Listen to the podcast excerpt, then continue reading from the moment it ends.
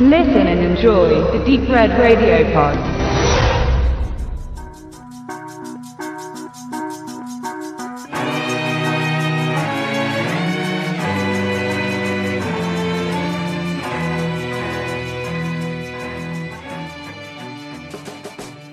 So, erschreckt euch bitte nicht, denn ihr werdet gleich mehrere Stimmen hier in einem Podcast vernehmen. Das hängt damit zusammen, dass wir uns zu einer kleinen Tusk Force zusammengefunden haben, um einen Film zu Der- besprechen. der Ihr war hört gut, Das ja. Gelächter im Hintergrund, weil ich habe den Namen schon verraten. Tusk, der neue Streifen von Kevin Smith. Wer weiß, ob er hier in die Kinos kommen wird. Was denkt ihr? Nein, Warum? weil der so arthausig ist oder zu Mainstream ist für Dresden auf jeden Fall. Ähm, ja, Er ist sehr speziell.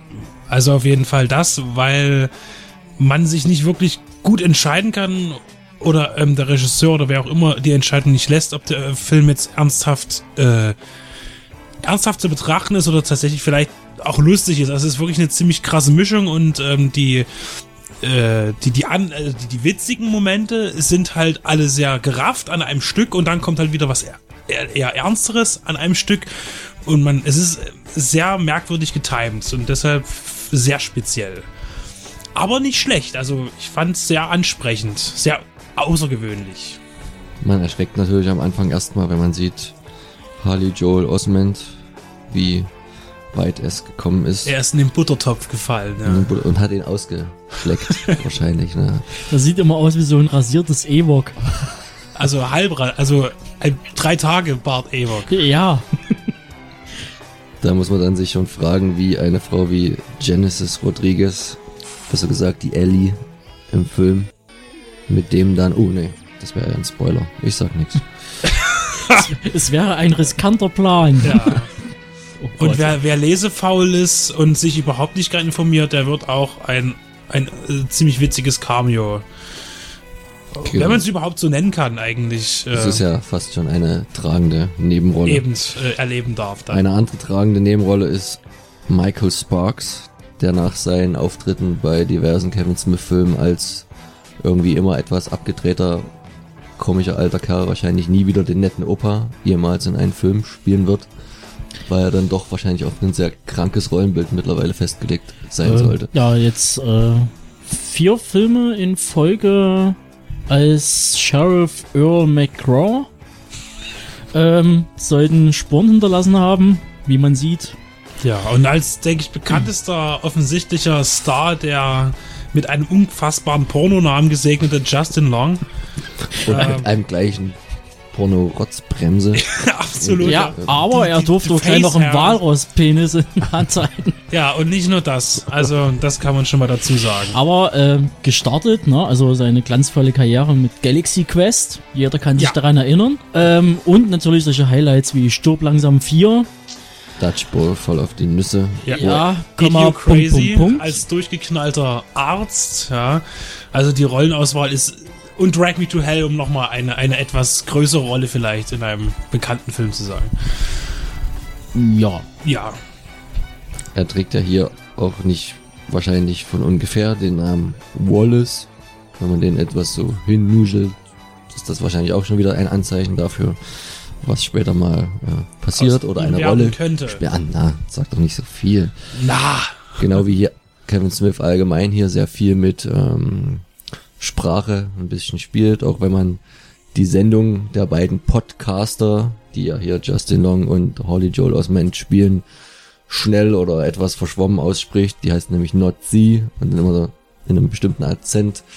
Äh, und genau diese Assoziation wird dann auch in einer relativ lustigen Szene am Anfang, wenn er nämlich in Kanada am Flughafen eincheckt, ähm, strapaziert. Also der Film, wie Benedikt schon sagt, schwankt immer sehr hin und her zwischen, also erstens ist er mal redelastig, also der Ja. Anteil ist wahrscheinlich 80 ist aber ein typischer Smith, dann ein wenn man es so nimmt. Smith-Film. Ähm, es ist nicht gerade das Aushängeschild für Kanada. Ja, es ist schon sehr, äh, sehr, sehr. Äh, man, man, man könnte meinen, das ist so ein bisschen äh, Smiths augenzwinkernder Kommentar auf solche Filme wie äh, I Spit on Your Grave 2 oder die ganzen Hostel-Geschichten, wo man jetzt als der Amerikaner vielleicht denken könnte, oh, bloß nicht nach Osteuropa fahren, die sind da alle bescheuert. Er dreht halt ein bisschen um, belässt die Kranken auf dem eigenen Kontinent und schiebt den schwarzen Peter halt den Kanadiern zu. Auch nicht das erste Mal, dass man das jetzt in amerikanischen Satire, Filmprojekten so sieht. Stichwort South Park, aber es kommt halt doch nicht so oft vor, dass die eigenen Nachbarn so schlecht wegkommen. Also ja, wie gesagt, der Film ist, äh, äh, ist schon unterhaltsam. Kevin Smith weiß halt nicht so richtig, wohin er will oder was er eigentlich will mit dem Film. So könnte man denken, weil es halt wirklich manchmal sehr krasse Schnitte gibt. Also speziell dann mit dem Cameo äh, Star auch, aber ähm, geplant. geplant, aber es wirkt halt sehr, sehr seltsam. Äh, ähm, ja, Was den Film aber sehr, also auf jeden Fall die Neugier bei euch wecken sollte und auch berechtigt ist, diese Neugier, weil der Film ist auf jeden Fall für mich sehenswert. Da ist schon was Besonderes, finde ich. bizarr. Ja. Ja.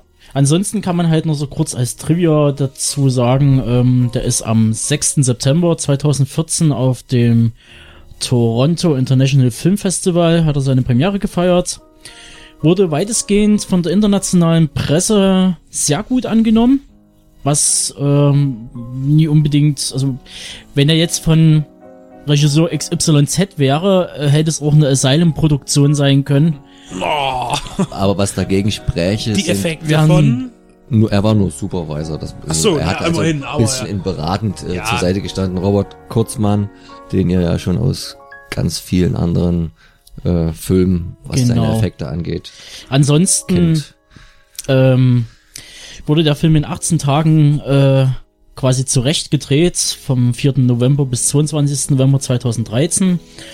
Ähm, hat 3,5 Millionen gekostet, hat aber bis jetzt nur eingespielt 1,8. Was nicht gerade.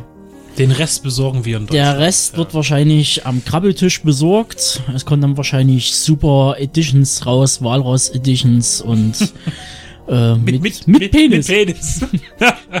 und Schnauzer. ja, Und riesen äh, Trinkbechern. Ähm, wahrscheinlich. ansonsten äh, kann man noch dazu sagen, dass das Komplett-Ensemble in dem Film 2015 nochmal auftauchen wird, äh, in einem im weiteren Streifen, einem äh, äh, quasi Weihnachtsstreifen für Erwachsene, der sich Anti-Claus nennen wird.